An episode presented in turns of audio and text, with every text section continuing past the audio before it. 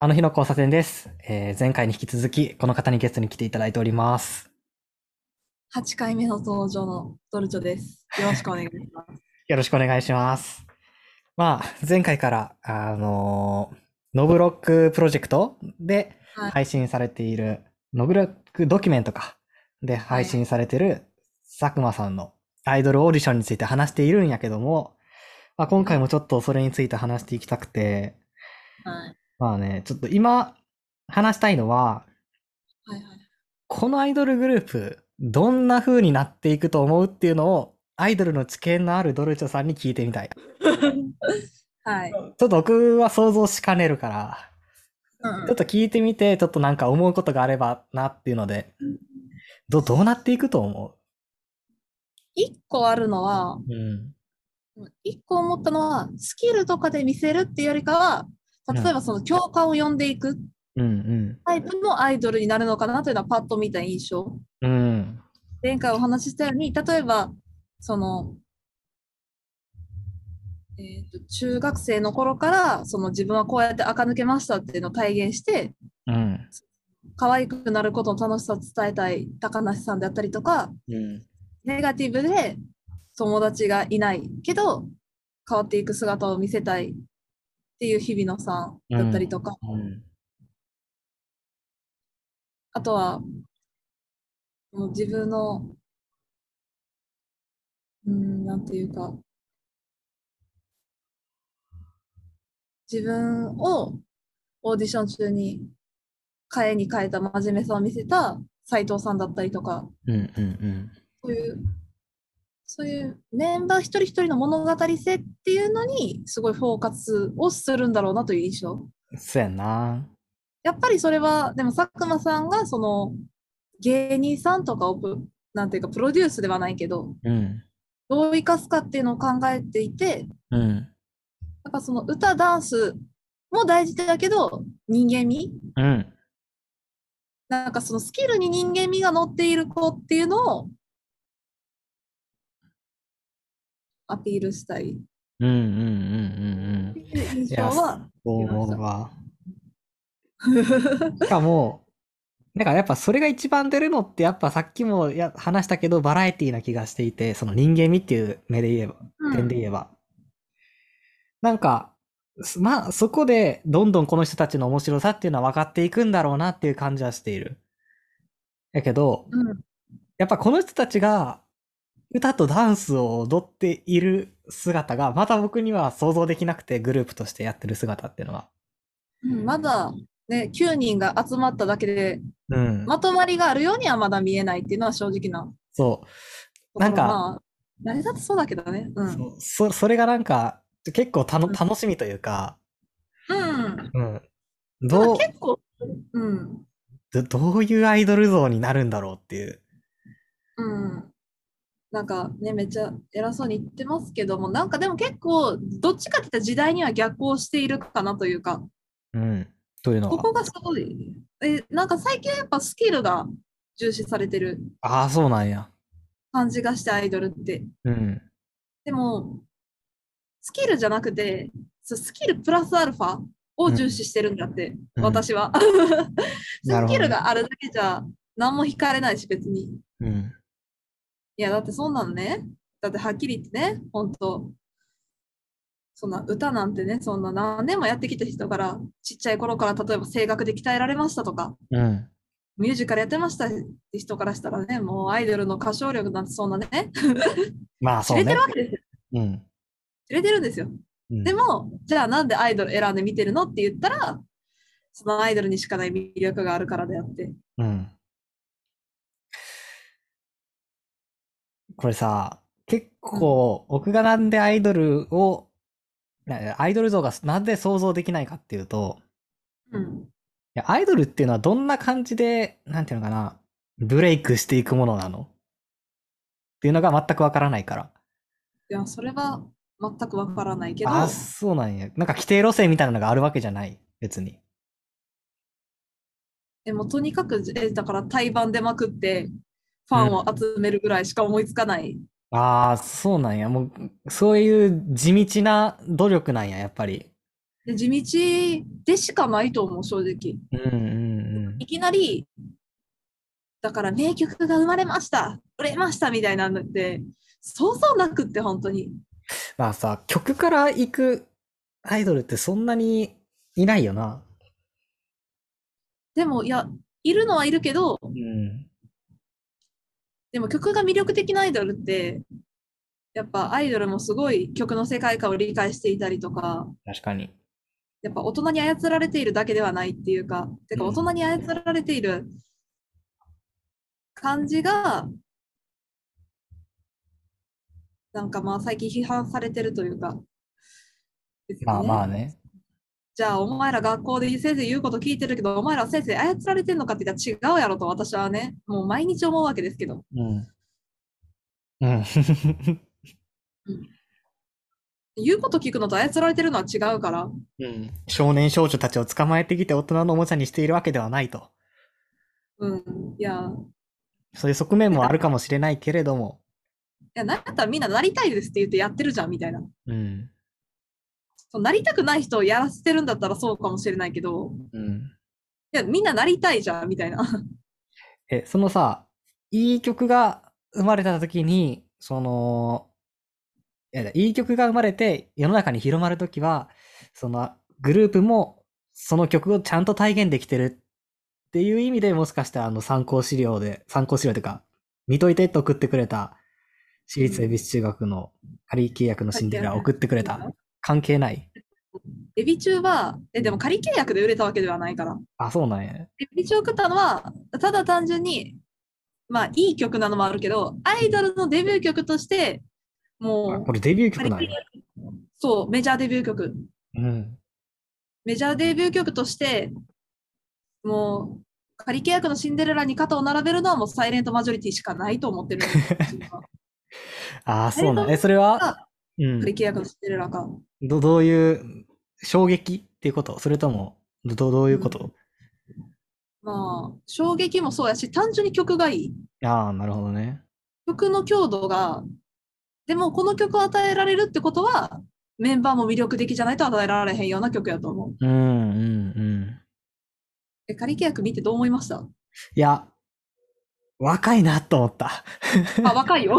若いだってほんまにし、うん若いし、ちゃんと10年前やなって感じがした。そう。うん。けど、そ逆にそのフレッシュさみたいなのが、うんなんか懐かしくもあったから、なんかこう、こういう時代感ってあったよなっていう僕、僕にとってはそういう見え方がした。でも、うんそれ2012年でも懐かしかったんよ。あ、そうなん？中学生とかに出会ったけど、うん。でも懐かしい感じのコンセプトもそうやし、えでも絶対売れるって思った。そんな、こんないい曲があるんやから売れへんわけがないっていうか、うんうんうん。なんかセリフがちょいちょい入ってくるのがなんかふ面白かったな。いや、セリフはもうやっぱ、スターはセリフを乱用するっていうか、うん。あ、そうなんや。でもなんて、え、てかもうアイドルの曲って言ったら、いやでもやっぱセリフはあるでしょって思うタイプの人なんで。へえ、すごい。ハロプロもいっぱいセリフあるし、うんうんうんでもなんていうか、エビ中その仮契約って実は、いや、歌ったらわかる、歌わなくてわかんなくなるかもしれないけど、めちゃくちゃ難しい。はうん。っきり言って。うん。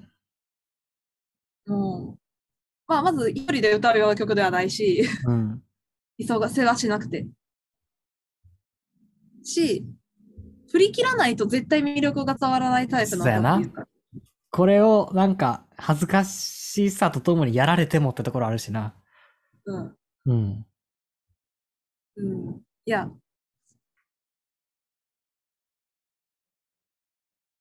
やっぱこれをまあ作れるのはまあそれはすごいんだけど、うん。これをやらしていいって思えるああ、なるほどなるほど。がある。なるほどね。うん。あー確かに。楽曲にメンバーが伴うっていうのはそういうことなんやな。納得できた、すごい。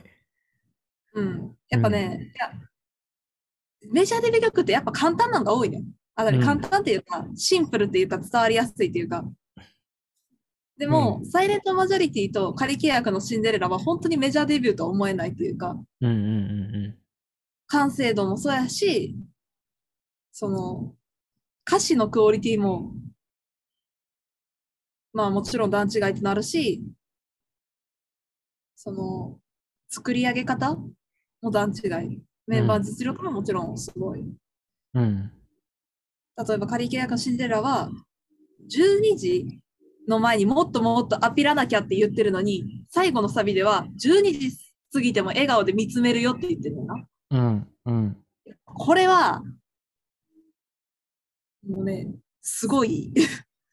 どういうことや ?12 時の前にもっとアピらなきゃいけなくて。12時の前にもっと、あの、まあ、かあの歌詞の内容をね、知らない人のために簡単に言うと、その、うんシンデレラとして今自分は仮契約のまま、だから12時過ぎたら魔法が解けてしまう。あ、なるほど。だからなるほど12時の前にもっとアピって、その芸能界で残りたいみたいな。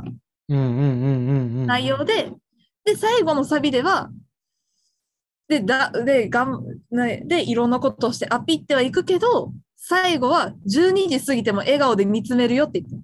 うんうん。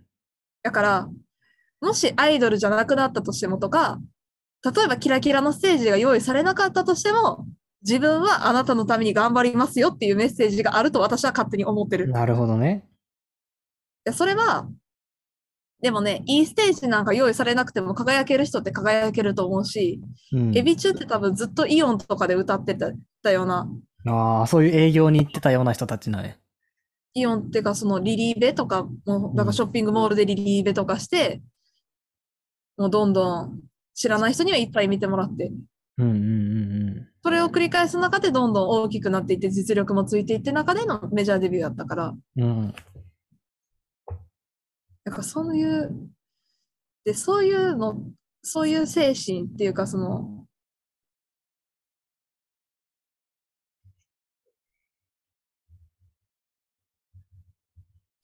のはやっぱすごいと思った。で、サイレントマジョリティがなんでそこに並ぶかって言ったら、やっぱその世間の届き方もそうだと思うし、うん。振り付け PV とかやっぱもう振り付け PV 音楽全部かっこいい。うん。アイドルが興味ない人でもかっこいいと思わせるような力がある。うん。し、やっぱりそれをアイドルがやりきってる？っていうのはやっぱすごいな。うん。そううんうん。やりきんないとやっぱ意味がないっていうのはね、もう渡辺さんも言ってる通りで、本当に。これさ、もう一個聞いてみたいことなんやけど、はいはいはいはい。やっぱあアイドルによってそのグループが歌うなんやろ世界観なり価値観なりみたいなのって持ってるもんなん？それとも全くなんかバラバラのことを歌ってるもんなん、そのグループの中でも全然違う曲歌ってるみたいな。でもそれはアイドルにともとっていろいろやと思うけど、自分はバラバラでいいと思っている派。うんうんうん。で、その中でもまあ、統一は割とされているのかなっていうふうには、されているアイドルも、まあ結構しっかりいるなというふうには思っている。なるほどね。その価値観みたいなの。乃木坂ってすごい統一されてる方やと思うし、うん。逆に統一されてなかったらファンが怒るというか、うんうんうん乃木坂らしくないという言葉が使われたりとかするよね。うん。いや、僕でも乃木坂でさえ統一されてるように思えへんねんけどな。でさえっていうのはある。うん。なんていうんかな。いや、なんていうんかな。か噛み応えがなさすぎるから。いや、でもまあ、なんかさ、でもまあ、どつよ思想ってとかがさ、まあ確かに歌われてもしゃあないよな。じゃあない。うん。どつよ思想。うん、だから、だから例えばその、ハロプロとかでよく言う平和が一番とか、うん。いっぱい食べて家族大事にしようみたいな感じの世界観であったりとか、うん。その、スタダ系の、なんていうか、まあまあめちゃめちゃ今ざっくり語ってるんでね、ちょっと、正語はともかくとして、うん。なんかスタダ系のその、笑顔をどんどん広めていこうみたいなうん。感じだったりとか、そのワックの、もうとりあえず懸命に走り抜けていこうみたいな感じとか、うん。まああるとは思うけど、でもその中でもなんていうか行き来したりとかはするし、そうや世界観はな。。そうやな、そうやな。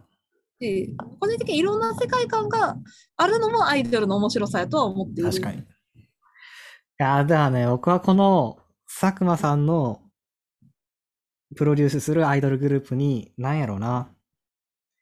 ぜひ、恋愛以外のことも歌ってほしいなと、すごく思う。うん。強くでも恋愛思う。そうね。でも、恋愛の曲実は言うてそんなに人気じゃない。アイドルファンの。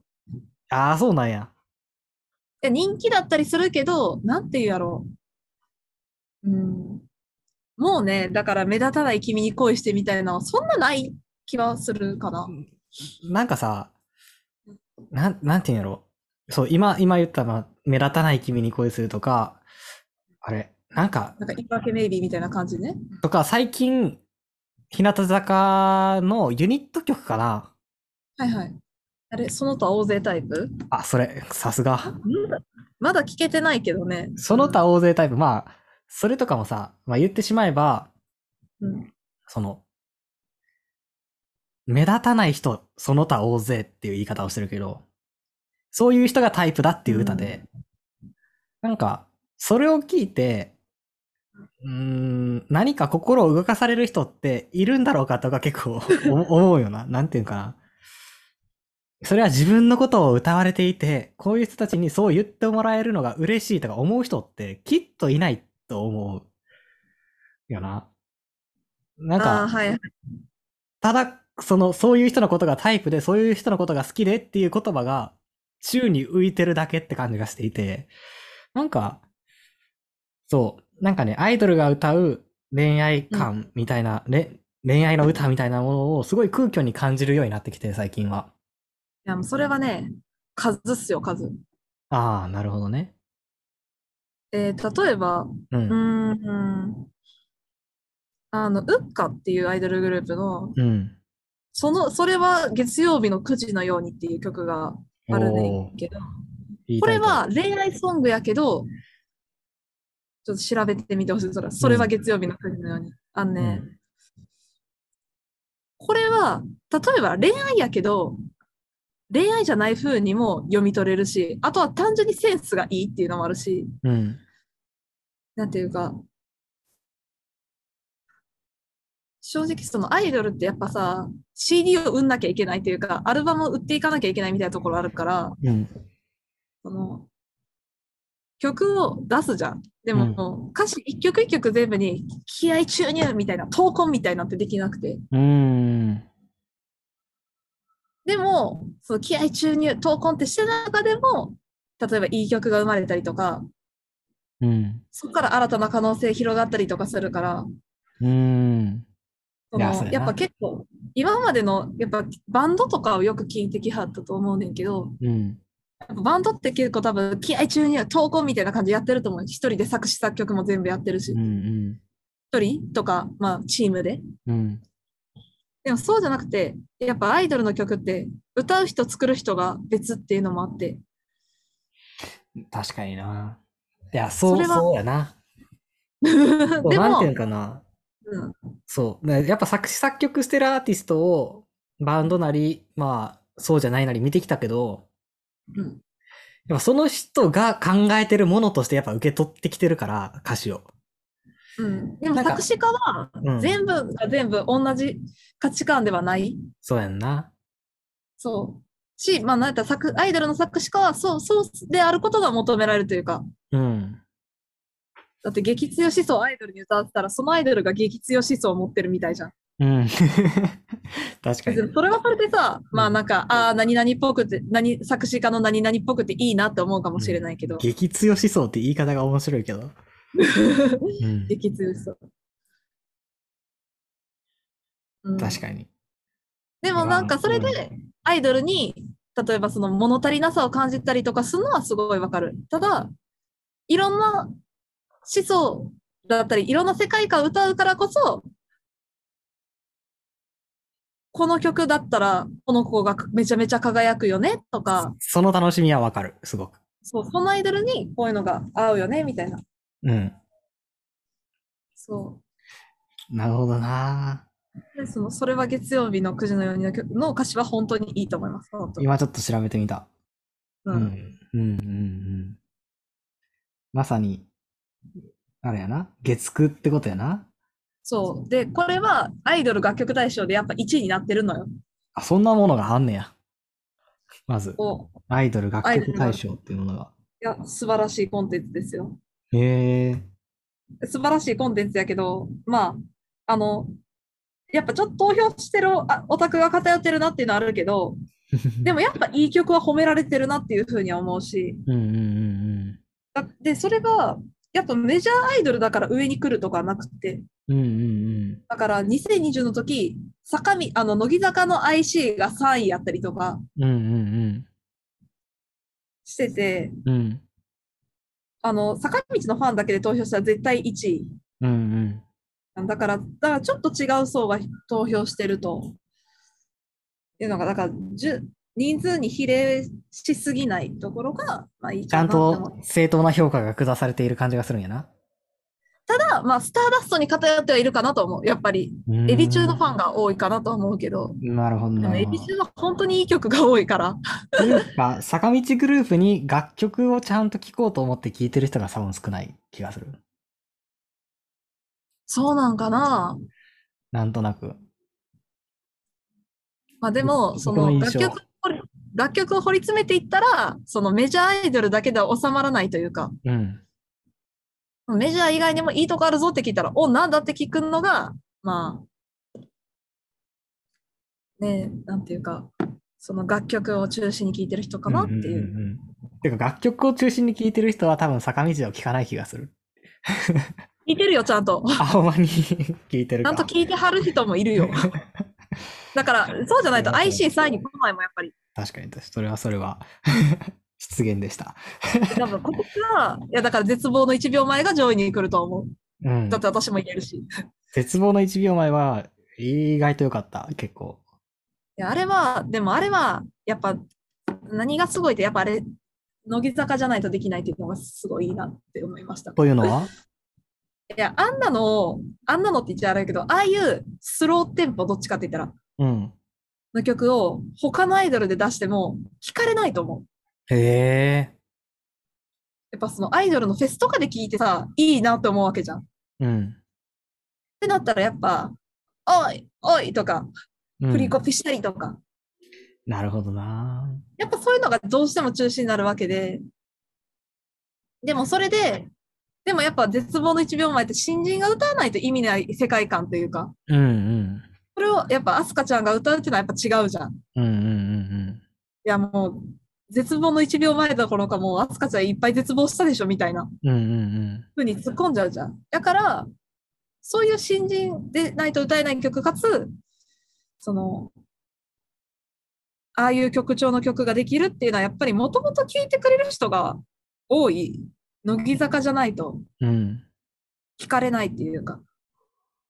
なんかあくまで、なんていうのかな。ちょっと客観視してるのがこの曲はすごいいいなと思ってる。一曲目で歌うので、うんなんていうのかな、5期生として一曲目に歌うのに、うん。なんか私たちはこう考えるとか、こう、こういう、なんだろう、世界観を見せるみたいな歌ではなくって、なんか状況を俯瞰してる感じ、あくまで第三者で結構歌ってる感じってのが、僕はなんかすごい良かったと思った。あの、なんか頑張るぞみたいなね。うん。そんなんじゃない？いないっていう。頑張るぞじゃなくてね。うんいや、でもそれは本当にいいなって思ったし、うん、普通に、あの、数年、ここ数年で一番いい曲やと思います。うん 絶望の一番前。あとね、全然関係ないんやけど、関係ないというか、あれなんやけど、はいしょうもない話、あの、佐久間さんの、うんプロジェクトの動画見てて、最後のメンバー、決まったメンバーを一人一人読んでさ、合格ですって伝えていく動画あったやんか。あった。あれでさ、あの、佐久間さんのいる部屋にみんな緊張しながら入ってきて、うん。で、自己紹介してくださいって言われて、なんか、すっごいさ、顔にカメラが寄ってんのがまず笑っちゃってよく。寄りすぎやったよな、あれ。そそんな寄る、そんな寄ると思って。あれは寄らんくてよかった。で、やっぱほら、まあそう、笑っちゃって、で、なんか、緊張しながらちょっと自己紹介した直後に、ななんか、プロフィール写真と、名前と、かな？うん。が出るんやけど、その名前がなんか、やっぱ、名字だけってのが、なんかちょっとツボで、ななあれ、名字だけやったらめっちゃ、あの、まあ、仮面でもいいってことやったから、まあ。うん。なんかすごい、すごいなんかあのシュールな動画やなと思って、ま あまあ、シュールあそ確かにツッコミがいてほしいというかさ。あ普通、下の名前だけよね。うん。そう、あ、そうなんや。やっぱ、ニジプロでも例えば、だから、だから、マコさんとか、マヤさんとかみたいな感じだったし。そう。なんか、名前だけはね、普通にあるんだけどね。顔寄りすぎやし、急に画像に切り替わって、すっごい、うんこうなんていうのかな、緊張した映像ですごい酔った絵から、あの、急に画像切り替わってキラキラしたうん潜在写真みたいな笑顔に、名字だけポンって出んのが、すごいシュールな編集に見えて、僕そこが一番笑っちゃったよな。すごいどうでもいい話なんやけど。すごい観点ですね。うん。ちょっとこれ面白すぎるやろと思って。大変やったやろ、ほんま。うん 多分。そう。まあでも、まあ今回のプロジェクト見ての、まあ総まとめ的なことになっていくんやけど、はいはいはい。そう僕はね、これを見ながら、すごいなんていうのかな、自分たちがどうありたいかみたいなことをやっぱ、すごい問われてたやんか。まあオーディションやからそうだと思うし、まあ僕はそんなに興味がないとは言いつつ、やっぱそういう面もたくさんこのオーディションで見てきて、やっぱ考えさせられるところがあった。う。っていうんのは、まあ自分ポッドキャストやってはいて、もう100回ぐらい配信はしてるんやけど、すごい。なんかね、偉すぎる。うん。なんかね、あのーこっから先どうなっていこうかとか、このポッドキャストをどうしていこうかとか、なんか、そういうものをもうちょっと明確化させなきゃいけないよなって思ったり、ウェブサイトもやってるけど、それもどういうものにしていきたいかっていうことを、もうちょっと明確にしていかなきゃいけないよなっていうのをすごい強く感じて、それを明確にしていくことと、なんやろうな、この先どういうふうに生きていきたいかっていうのを明確にすることって結構、まあイコールな気がしていて、なんかって、いうか、うん、それをね、考えさせられた。あの、これからどうありたいかについて答えられる人じゃないと浮かないっていうのは、うん、やっぱ佐久間さんの方にも渡辺さんの方にも共通してるっていうか、うん、うん、あの、ワークの渡辺さんなんて、もっとひど、もっと、なんていうか、ひどいって言ったらあれやけど、もっと考えさせるっていうか、その、なんでアイドルになりたいと思ったのって聞かれて、うん、人を元気にしたいからですみたいな感じで言うじゃん。うん、で自分もアイドル聞いたら元気になったから、人も元気にしたいと思いましたみたいな。うん、それで、え、なんで人を元気にしたいと思ったのみたいな。うん、え、別に自分が聞いて幸せなんだったらそれでよくないみたいな感じで。うん、そこまで聞かはるっていうか。うん、で、うーん、なんていうか。なんでそういうの聞くかって言ったら、もうそれが一個の正解であるってことを分かってはるからやねんな。そのうん受ける人も審査する人も。うん、そうじゃなくて、本当の気持ちを知りたい。うん、うん、だから佐久間さんは、だからその本当の気持ち、どう他人を幸せにしたいかとかを、だから自己アピールとか、そのいろんなところで、まあ、見ていってたんやろうけど、うん、渡辺さんはそこを言語化で求めていくっていうか、うん、だからそれは、うん、だから本当に操り人形だとそもそもオーディション受かんないよっていうのはちょっと伝えていきたいかな。うん、うん、うん。受かっても人気出ないぞっていうのは。いや、その上でよ、自分たちがどうなっていきたいかみたいなことって、意外と言語ができないけど、でもでき、なんか、ね、就活とか多分そういうところを求められてるんやろうなとか思うし、うん。別になんか就活のために準備しておきたいわけじゃないけど、全く。うんなんか、あそこをちょっと自分でも言葉にしなきゃいけない時が来てる、いるぞという感じがする。うん。大人でもそうやと思う。うん、うん全然。就活でもそうやと思うし、なんやろな。なんでこのポッドキャストやってるんやろ。逆になんで出たいと思ってくれる？えー喋りたいから。そうやな。そういうことだよな。なんでしゃべ、ななんていうんかな。やなんかいやだって高校の時からまあなんか面白そうな人やなって思ってたし喋ってみたいなって思ったけどうん。いかんせんそのコミュニケーション能力がちょっとなくてうん。話しに行けなかったのもあるし接点がなかったのもあるし、まあね。なんかせあの喋ってなんだこいつって思われたらどうしようみたいなのは若干あったから。まあなんかこの一つ、まあ今ズームで収収録してるけど、ズームを挟むことによって喋りやすくん。なるっていうのはなんか、このポッドキャスト収録しててすごい思う。あー対面よりむそしろ喋りやすい。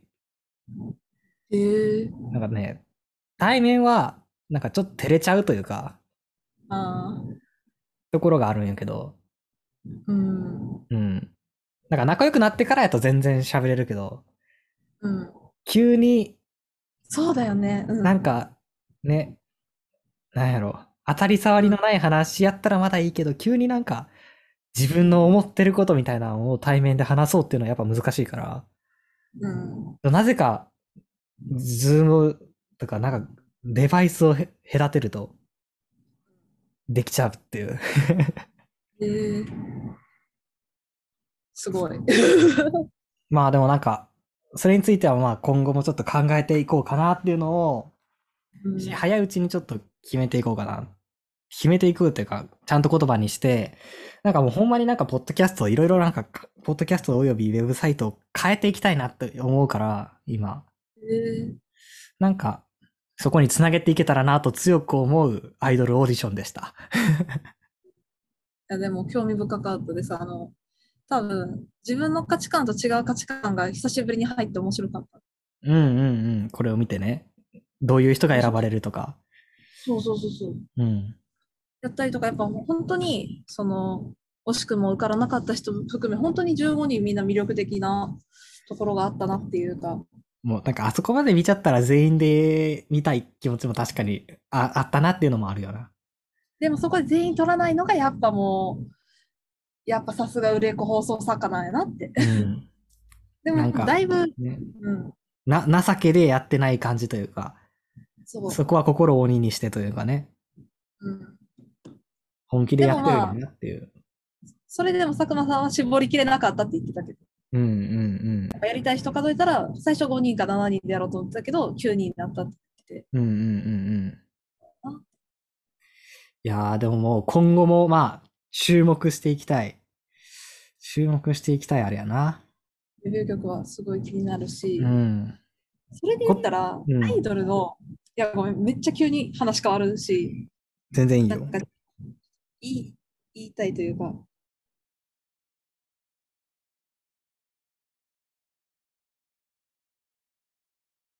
あの、うん。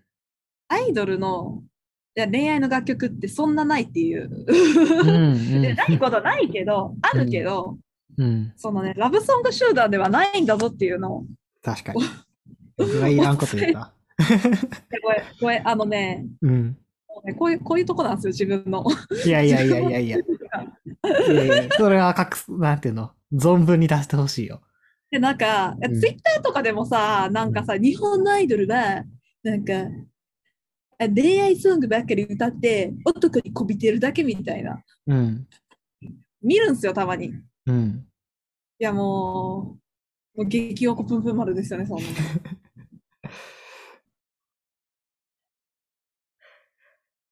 確かに、確かに。いや、こ聞いてないじゃん、ロックに。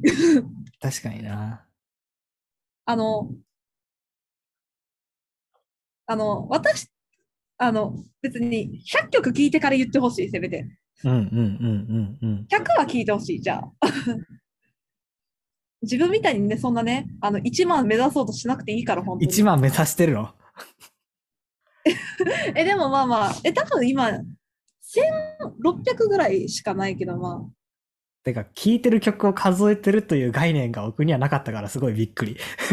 やっぱなんか、何でもさ、うん1万時間の法則ってあるじゃん。ああ、はいはいはいはい。なんか1万時間やったらプロになれるみたいな。うんうんうん。で、さすがにアイドル1万時間触れるっていうのは、触れるだけやったらもうできてる気がするうん、から、1万曲かなと思って。うん。1万曲聴いたら、まあ、2500時間、アイドル楽曲を聴きましたと。うん。やっぱそれを聞いたら、さすがに俺はアイドルに詳しいぞって自信を持って言えるかなと思ってて。うんうん。ああ、すごい。で、まあ、ででも全然、なんかね、これなんか、ももっと関係ない話になっていくけど、うん。もし興味があったら、なん、なんていうかな。うん。うーん、なん、どう、どう言ったらいいかなうん。アイドルの世界の、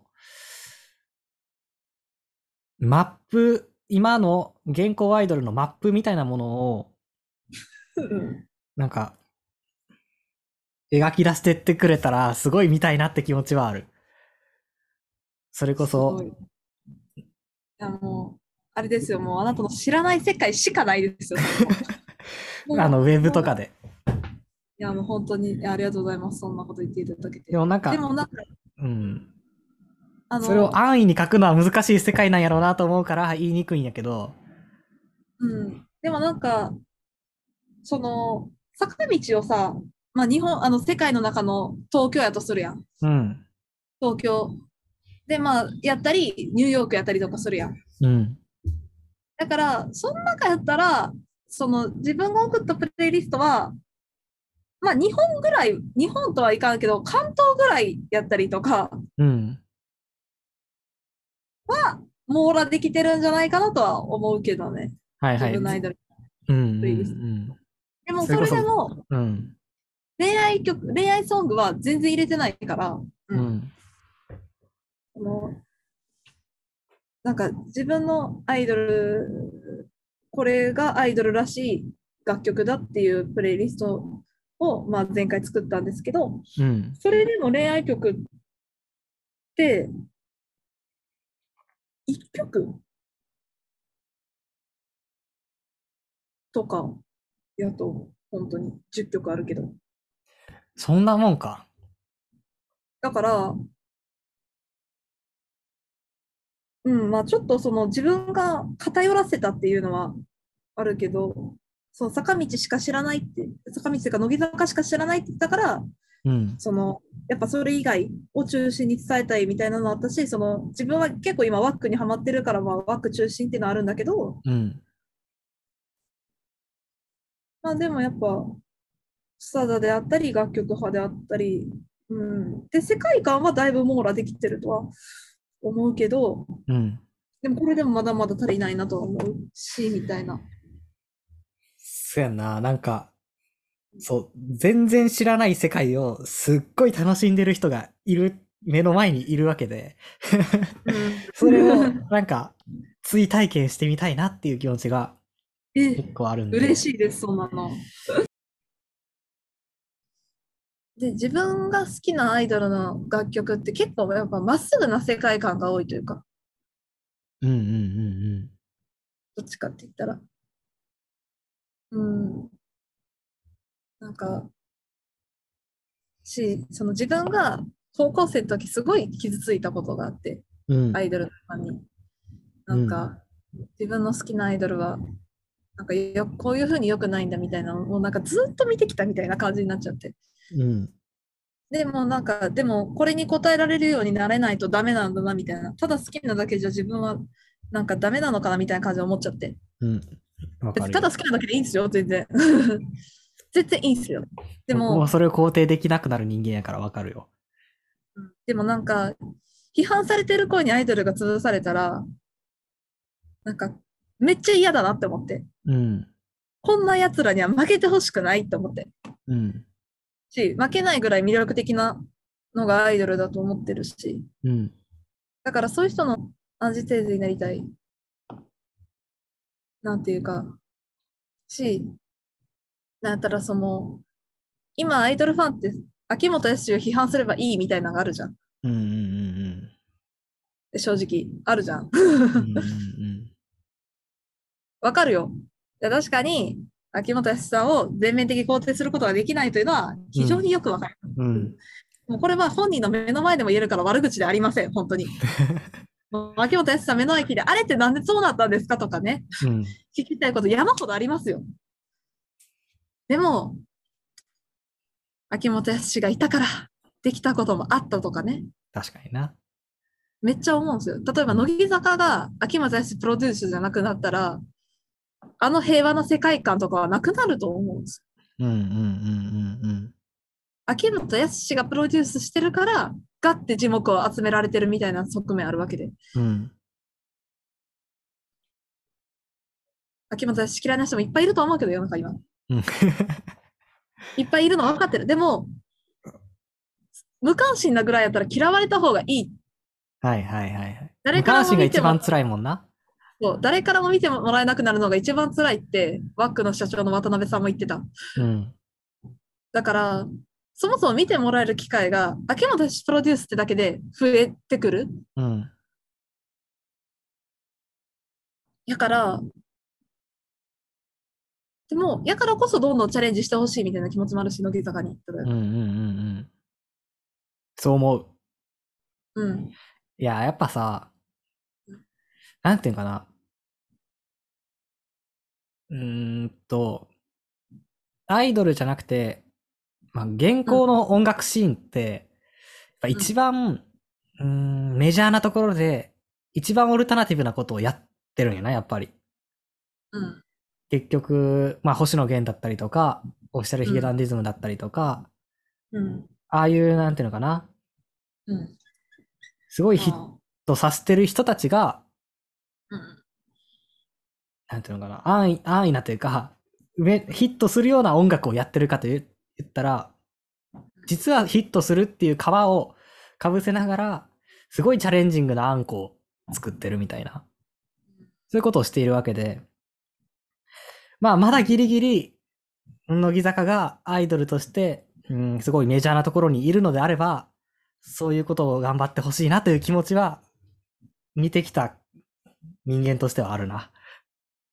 やっぱね、うん。ちょっと思うのは、やっぱそれやったら、もっとライブ経験？なるほど。はいるかな。あの、ももクロのアルバムを本当に聴いてみてほしくて、そう思うんやったら。うん。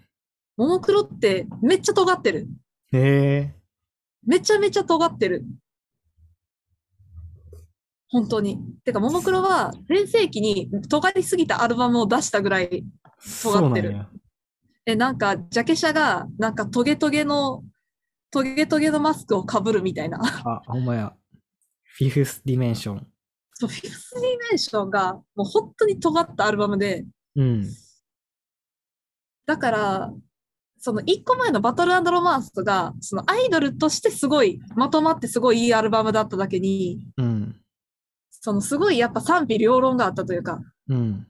でも今では賛の声が多いというか、あれがあったから、ももクロの幅広い世界観と、その、幅広い世界観と、その今でも安定したライブ集客を続けられてる原因になってるとは思ってる。うーん。いやー、あーだって音楽的な探求心に満ちっていう言葉で説明されてるの面白いな。すごいな。でも本当に、いや、見てほしい。本当フィフスディメンションもおすすめだけど、その次に、アマランサスってアルバムと、白金の夜明けっていうはいはいはいはい。2枚のアルバムが出てて、うん。今度同時発売。あ、そうなんや。で、起きて見る夢と寝て見る夢っていう、対になったコンセプトうん。で、うん、その完全なコンセプトアルバムになってて、本当に。ふんふんふんふん。これもめちゃくちゃ興味深い。そのシティポップ系な曲もありながら、そのもう王道でもう絶対盛り上がるやろみたいな曲もあり、うん。スタダらしい、その曲中劇っぽいのを挟んだ一曲もありみたいな。はいはいはいはいはい。二つ合わせて本当にお得というか、うん。めちゃめちゃ尖ってるとにかく。うんうんうん。で、なんでももクロがそういうのできるかって言ったら、うん。なんかそういうのでも盛り上げるぞって自信があるから。なるほどな。ああ、待って。佐久間さんのプロデュースするアイドル、こうなってってほしい気持ちがあるな。こうなったらめちゃくちゃすごいよ。うん、なんていうかな本。当にうん。それって、よっぽどパフォーマンスができないときついというか、ももクロは本当にすごくて、一回その、横割りやったかな、確か。うん。360度大パノラマ地獄って言って、あの、ステージセット、あの、円のステージ1個だけでうん。ライブやりきったっていうのがあって、すごい。うん。めっちゃかっこよかったよ。円盤持ってるけど。すごい。で、1日目は、その、ももクロオールスターズって言って、本当にいろんな人呼んで、エンタメチックで和気あいあいとしたうん。やつと、2日目に、その、大パノラマ地獄って言っても、本当に、もうアイドルのライブ、ライブ型アイドルが全員こうなりたいと思うような、へえ。円形だけみたいな。で、円形ステージごまかしが一切効かないライブみたいな。うんうんうん。その2つを完璧にやりきったっていう。いやー、なんかさ、やっぱ、うんいろんなアーティストが提供してるっていうのが結構魅力的やし、魅力、魅力、本当に魅力。なんていうかな、アイドルソングの作曲家たちだけじゃなくて、あの、自分たちの、うん、自分たちもアーティストとして活動してる人たちが提供したりするやんか。うん。やっぱでもそいういう異端を取り入れるのってすごい大事やと思うし。魅力的。そうただそれってさ、うん。なんていうか、その人の曲をアイドルがカバーしたみたいに感じになっちゃダメで。うんうんだから、よく川谷絵音さんとか、うんうん。めっちゃ提供しまくってるけど、アイドルに。うん。うん。でも、例えばゲスの極み乙女をアイドルがカバーしましたみたいな感じになっちゃダメで、うんうんうんうん。アイドルらしく、かつ、例えばそのゲスの極み乙女らしくみたいな、うん。世界が広がるようにしなきゃいけないっていうのはあるから、楽曲提供は難しいと。うんうんうんうんだから、スマップとか、すごい若い人からもいっぱい曲集められてたけど、うん。うん。それはもう彼らは何をやっても、どんな曲をやってもスマップ色に仕上げることができるから。てかさ、い、い、今になって思うんが、そうスマップって、まあ、なんか、なんていうのかな、ディスコ系とか R&B 系の曲が割と多くてさ、ファンクとかね。う。うんん、ファンクとか。なんかそういうのの、若手のフックアップの存在やったんやなっていうのがすごい思うからさ、うん。だからそのスメジャーシーンに紹介するじゃないけど、うん。うん、そう。やっぱね、アイドルもあるっちゃあるけど、そのスマップほどの底力みたいなのは、まあ確かに今のアイドルはないと思う。スマップ嵐とかはやっぱ、なんかでもスマップとか嵐をもはやアイドルとして見てなかったみたいなところあるしな。まあもうスター、スターね。そう。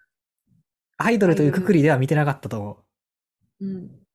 やっぱスターの領域に行ってる感じはう。うん。するし、でもやっぱ私はそのスターっぽいアイドルが好きとはずっと思ってる。うんうん。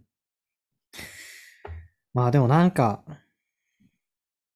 ちょっと、この先どうなっていくのかみたいなのが、全く想像できなかったところから、ちょっとなんか、こういう側面出てきたら楽しみやなっていうのがちょっと想像できてきて、面白いな。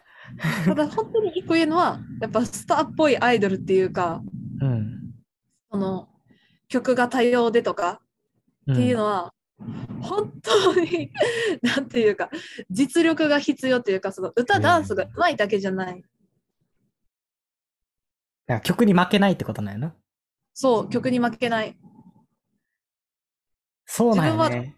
そう自分は結構どんな曲にも染まれるアイドルよりは、なんか曲に負けないタイプのアイドルが好き。うんうんうん。だから、木村拓哉さんとかがさ、ほら、何やってもキムタクみたいな感じで言われるけど、めっちゃかっこいいとうんうん思う。それはスターだからこそやと思う。うん。うんうんやっぱ、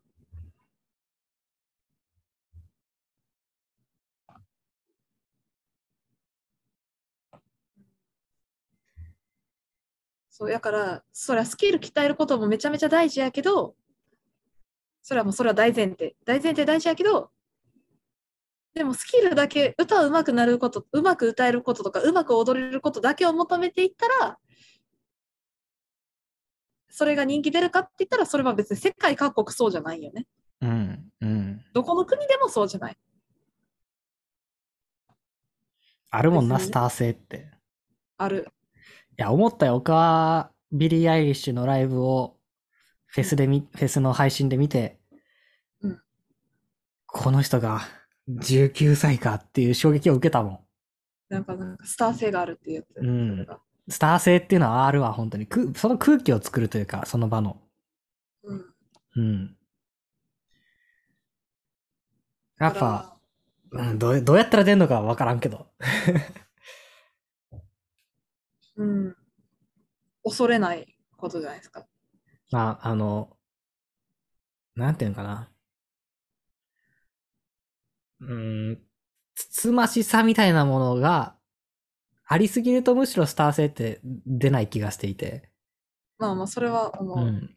なんかね、いや、僕、乃木坂で、あんまスターみたいな人がいないと僕は思ってるんやけど、いなかったのはそういうことやと思うよな。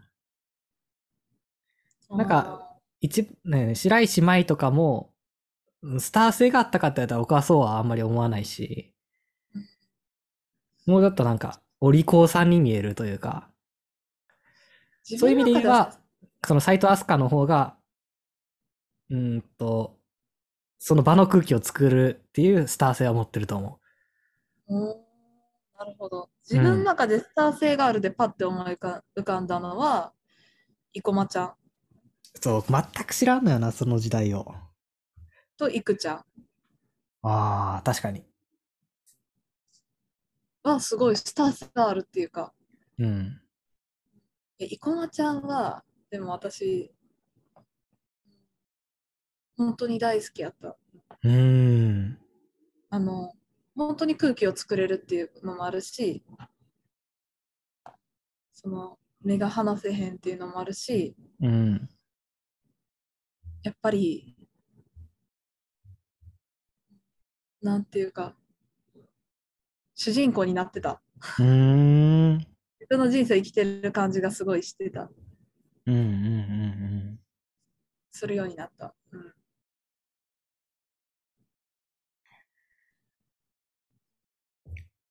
そうやな。そう。あとなんか、うーん、まあまあまあ、でも、こっからまた、もうちょっと違う話でアイドル絡めて話していきたいことあるんで。はいはいはい。まあでも、は佐久間さんの話はここまでかなと僕は思ってるけど、なんか言い残したことない？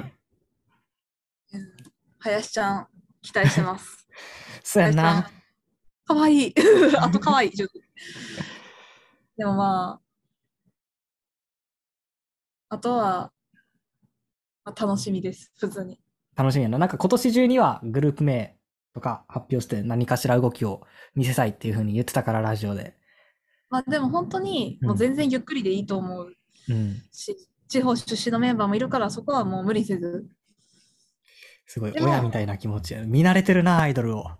本当に、いきなり多忙になったら本当に大変なことになるっていうのは、いろんなアイドル見てきて思ってるし、うん。佐久間さんプロデュースってだけで多分、最初から箱も別にめちゃめちゃ大きくはないやろうけど、まあ、2、300は余裕で東京でも埋まるとは思うし、うん。し、やっぱそれなりにメディア露出も、やっぱりその、日比野さんとかは雑誌の表彰を飾ったこともあるっていうのは聞いたことがあるし、うん。だからその日比野さんとか斉藤さんとか大丈夫やと思うけど、うん。その他のメンバーとかやっぱ芸能経験が浅い子もいると思うし、うん。地方から慣れない生活をして大変な子もいると思うし、うん。やっぱそういうのにしっかり慣れて段階を積まないとっていうのは思っていて、やっぱそれで、やっぱりその坂道でもやっぱ休養とかよく出ているじゃん？そうやな。やっぱせっかくさ、もうアイドルなりたくてなりたくて仕方ない子たちの中から入ったのに、それでさ、例えば1シングル参加できなかったとか、ツアー参加できなかったとか、やっぱ悲しいし、寂しいしさ、うん。その、欅坂の子も休養した子が、やっぱ休養した期間での思い出を自分は、他の子が共有してる思い出を自分は共有できてないという寂しさを感じたみたいなのもうん。あったと思うし、うん。グループのアイドル、グループでやってるのに共有できてない思い出がいっぱいありすぎるっていうのはすごいかわいそうなことだから、確かに。うん、しつらい。だって、うん。だから本当に心には気をつけて。でも、でもその中で、なんていうか、無理しなければいいのかって言われたらきっとそうじゃなくて、やっぱり無理しないと報われない世界でもあるっていうか、うん。努力、やっぱすごいしていく必要あると思う。そのための体力づくりとかをやっぱしていってほしいなっていうか、心構えとかをやっぱ徐々に作っていってほしいっうん。ていう気持ちは、それはどのアイドルに対しても思う。うんうんうんうんそのアイドルってやっぱ常識ないんでしょみたいな偏見を持つ人も未だにいるから、うんうん。うん。まあ、確かに例えば勉強が例えばできてない子やったとしても、いや礼儀は全然しっかりしてますよとか、うん。わからないことをちゃんと口に出して聞けますよとか、うん。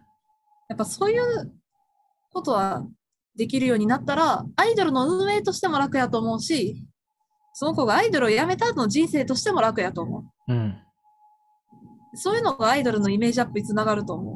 そうやな。そう。だって、いつか終わりが来るっていうのは別に、アイドルに限らず、誰だってそう、仕事辞める日は来るし、うん。きっと、生涯現役なんてなかなかないし。うん。でも、なるべくその仕事を続けて、でも仕事を辞めても、ちゃんと一人の人間として、その、生活能力があるようにするために、ゆっくり準備してほしいし、無理な仕事もさせないでほしいっていうのは、本当全アイドルに対して思うかなうん。うん。まあまあまあ、話盛り上がりましたけど、はい。まあ、佐久間さんの アイドルプロジェクトについてはこれでおしまいって感じかな？よう話した。はい。